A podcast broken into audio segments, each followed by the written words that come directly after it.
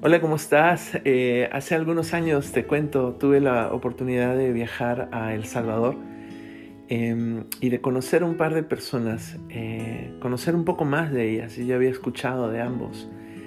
Em, uno está eh, a algunas horas de la capital, mientras que otro está en la pura capital, en, allá en El Salvador, en San Salvador.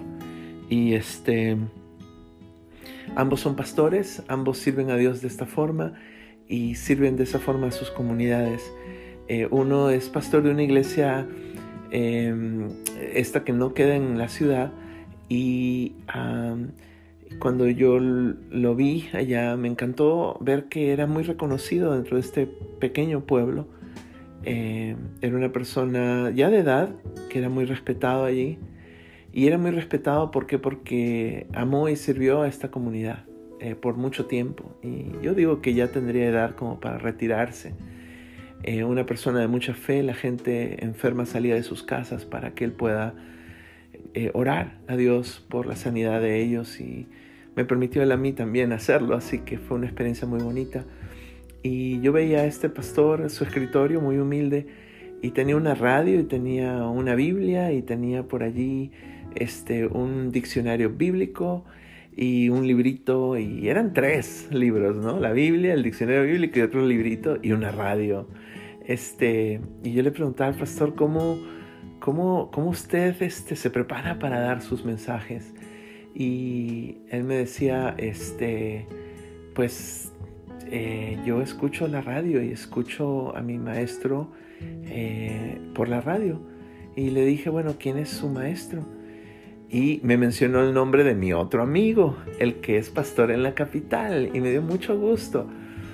Porque dije, wow, eh, ok, entonces tú te entrenas a través de las enseñanzas de este pastor que, que tiene su iglesia en la capital, muy bien, ok, y el diccionario bíblico y este, y así empiezas a crear tus enseñanzas. Excelente, ¿no? Pues gracias, pastor, por compartir, ¿no? Y ya ahí yo aprendí. Este, y volví a la capital, ya para de regreso aquí a, Chicago, donde vivimos. Em, y tuve esta eh, reunión, eh, me senté a comer con, el, eh, mi otro pastor amigo este, de allá de San Salvador. Y le dije, pastor, usted, ¿quién puso en el corazón, en la mente y en el corazón de usted eh, tener una estación de, televisión, un, canal de televisión, tener cuatro estaciones de radio y difundir de esa forma el mensaje de la palabra de Dios.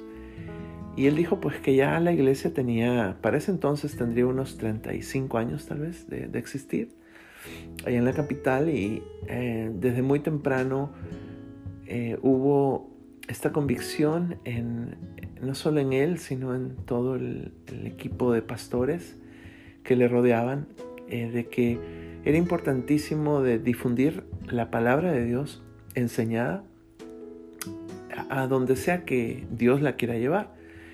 Y en realidad no había una forma de saber exactamente el impacto eh, que, esta, que esta difusión de la palabra de Dios a través de la televisión y de la radio estaba causando, pero eh, dije, pues pastor, quiero que sepa que hay otro pastor que se prepara con sus enseñanzas eh, a través de la radio.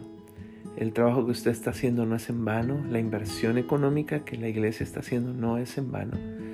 Están sembrando la palabra de Dios en buena tierra y está dando fruto para gloria de Dios. Así que adelante, querido amigo, con, lo que están haciendo. Me encantó. Eh, te comparto esto porque estoy a punto de compartirte un poquito de lo que veo en la palabra de Dios y quiero que tenga sentido para tu vida y para la mía. Porque hasta en cierta forma, esto que estoy haciendo ahorita de grabar las reflexiones tiene la misma meta. No sé quién, eh, quiénes recibirán esto que comparto. Eh, lo único que hago es eh, cumplir con un llamado que Dios me ha hecho de compartir lo que he aprendido y ese es un llamado que tenemos todos los creyentes, todos los seguidores de Dios, de Jesús. Entonces ah, simplemente uso la tecnología para grabar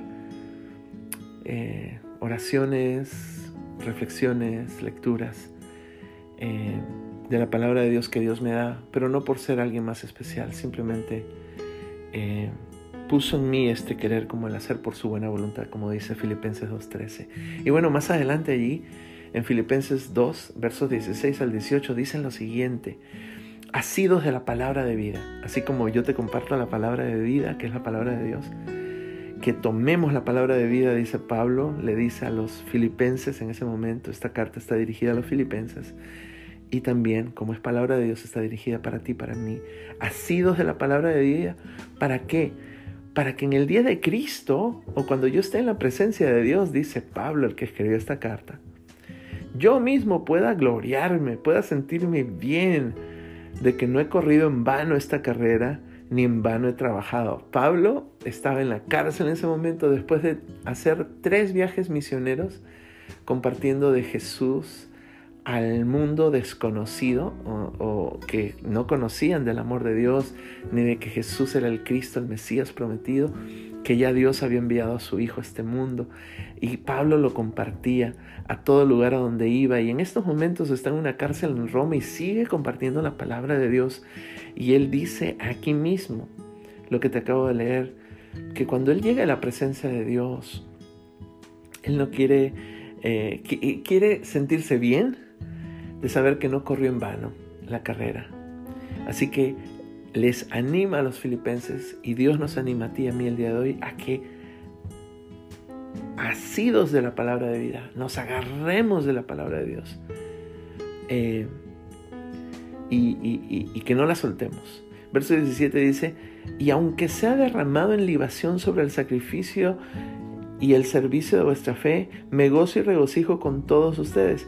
¿Qué quiere decir esto? Que aunque me manden a matar ahora Augusto César Nerón, este, con quien voy a entrevistarme muy pronto, aunque me maten eh, y, mi vida sea sacrificada, eh, me gozo, estoy convencido eh, y me regocijo, estoy feliz de hacerlo por todos ustedes, sirviendo la fe de ustedes, dice el verso 17 y el 18, asimismo ustedes gozados y regocijados también conmigo. Eh, me encanta estos versos y de alguna forma eh, quiero animarte, no sé de verdad cómo, eh, por qué plataformas va a llegar esto que estoy grabando, pero si es de bendición para tu vida, me encantaría que, que por ahí me respondas, este, por ahí me contactes. Eh, y si no, pues algún día, cuando esté delante de la presencia de Dios, me daré cuenta que no he corrido esta carrera en vano también yo mismo. Este, y lo que hemos hecho en el nombre del Señor ha dado fruto para gloria de Dios. Eh, de eso se trata la vida cristiana y de eso se trata la vida de alguien que sirve a Dios. Este, permíteme hacer una oración aprovechando que estamos juntos a través de este medio y como siempre, quiero animarte a ponerte cuentas con Dios. Él está allí contigo eh, y te acompaña todo el tiempo y anhela una relación cercana contigo. ¿Por qué no te acercas tú al Señor? Y Él se acercará a ti, te lo aseguro, lo dice su palabra y lo creo. Dile a Dios lo siguiente, Dios en esta hora, sé que me escuchas y te doy muchas gracias por el privilegio que tengo de escuchar tu voz a través de tu palabra, de entender tu palabra en esta hora y saber que puedo venir delante de ti, primero a pedirte perdón. No quiero que nada estorbe a nuestra relación. Perdona mis pecados, Señor, por lo que hizo Jesús en la cruz. Y te pido, Señor Jesús, que tomes el control, la guianza de mi vida en esta hora. Hago esta oración, dirijo estas palabras a ti, Dios en el precioso nombre de tu Hijo Jesús. Amén.